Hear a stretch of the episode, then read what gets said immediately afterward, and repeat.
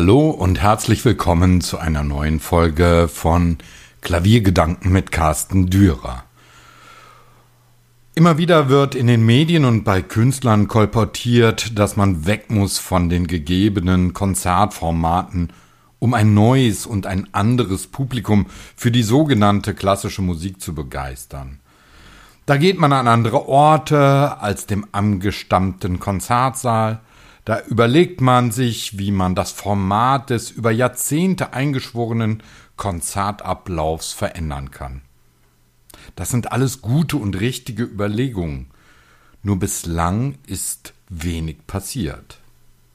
Ich erinnere mich, das Royal String Quartet aus Polen beispielsweise konnte die Erfahrung machen, dass ihr Festival in der Ruine einer ehemaligen Fabrik große Mengen an jungen Menschen anzog obwohl dort das Kernrepertoire von Kammermusik aufgeführt wurde. Das ist eines der Beispiele, in denen die Veränderung eines Konzertortes auch solche Zuhörer anlockt, die normalerweise diese Musik nicht hören. Auch bei Festivals kann man häufiger für Konzerte unorthodoxe Orte erleben, gerade im Freien.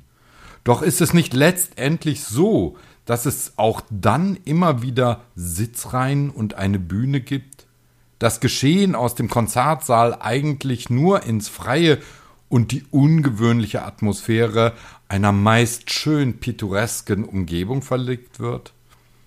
Sicherlich ist das attraktiv und in keiner Weise zu verurteilen, denn tatsächlich kommen manches Mal dann auch andere Zuhörer, erfasst man ein anderes Publikum.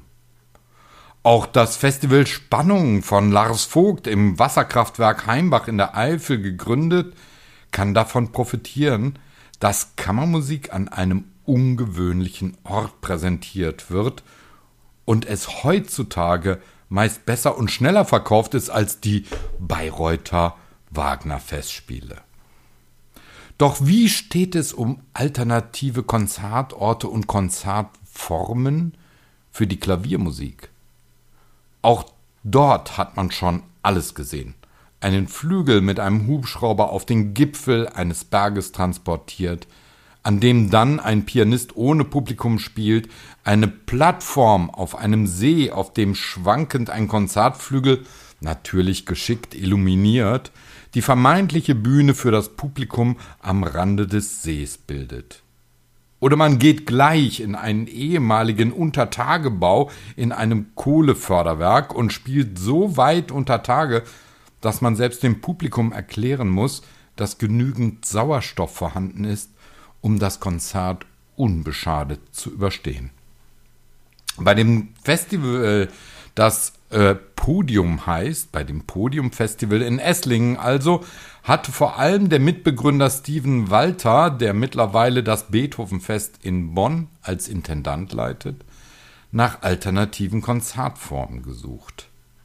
Nachdem Walter in einem Meisterkurs, der Concerto 21 heißt und von der Alfred Töpfer Stiftung aus Hamburg ausgetragen wird, teilgenommen hatte, war er auf die Idee seines Podiumfestivals gekommen.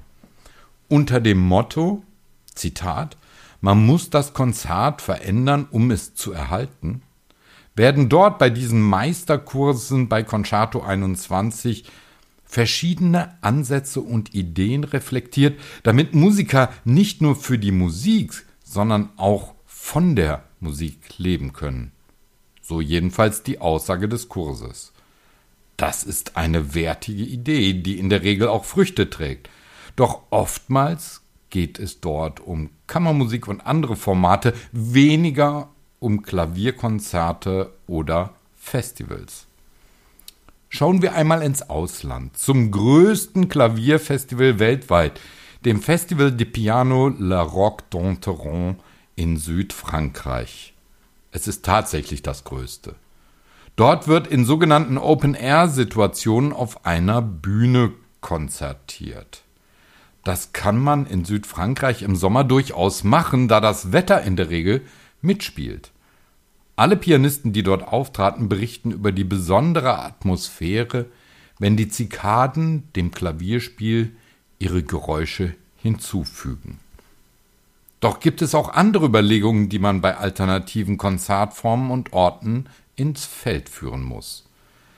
Da sind zum einen die Probleme von Transport und Klang zu berücksichtigen. Natürlich ist es möglich, fast überall hin einen Konzertflügel zu transportieren. Es gibt Spezialtransportunternehmen wie Piano Express, die viele Beispiele dafür bereithalten, wie man einen Flügel an einen kaum zugänglichen Ort transportieren kann. Doch das kostet Geld. Zudem muss man darauf achten, dass dem Instrument nichts passiert, auch wenn es gut versichert ist, denn letztendlich muss es ja auch für die Aufführung noch gut zu benutzen sein. Dann gibt es an bestimmten Orten, ob draußen oder in feuchten Umgebungen, das Problem der Stimmhaltung. Das bedeutet, dass ein Flügel nicht nur vor dem Konzert einmal gut gestimmt werden muss, sondern dass sicherheitshalber ein Klavierstimmer eigentlich das gesamte Konzert über bereitstehen muss, um bei Problemen sofort einspringen zu können. Das darf nicht auf die leichte Schulter genommen werden, sondern bedarf guter Planung und muss in die Kosten mit eingerechnet werden. Der Klang ist ein weiteres Problem.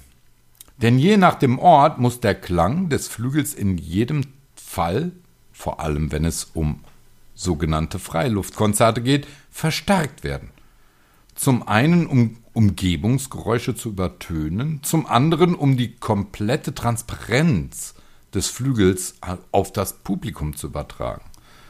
So müssen Mikrofone installiert werden, ein Mischpult mit einem Tontechniker muss vor Ort sein und die Klangabstrahlung über geschickt aufgestellte Lautsprecher ist ebenso wichtig. Doch ist das dann wirklich noch die, das direkte klangliche Erlebnis, das wir erhoffen? Nicht wirklich. Und selten ist das alles so gut ausgeführt, dass es klanglich nicht stört. Aber was viel wichtiger ist, ist es denn nun ein alternatives Konzerterlebnis, wenn man ein solches Klavierkonzert an einem außergewöhnlichen und ungewöhnlichen Ort veranstaltet? Ja, auf der einen Seite ist es das. Aber meist laufen die Konzerte dann trotzdem so ab wie im Konzertsaal, nur eben in einer anderen, einer reizvolleren, oftmals urlaubsbestimmten Region.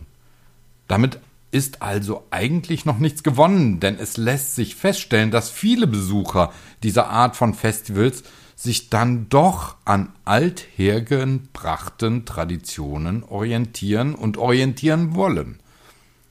Und wenn man nun, wie dies beispielsweise die Schallplattenfirma Universal Classics seit vielen Jahren durchführt, das Format im Inneren verändert, die von der deutschen Grammophon auf diese Weise durchgeführten Konzerte unter dem Motto Yellow Lounge versuchen eine Club-Atmosphäre mit klassischer Musik zu verbinden.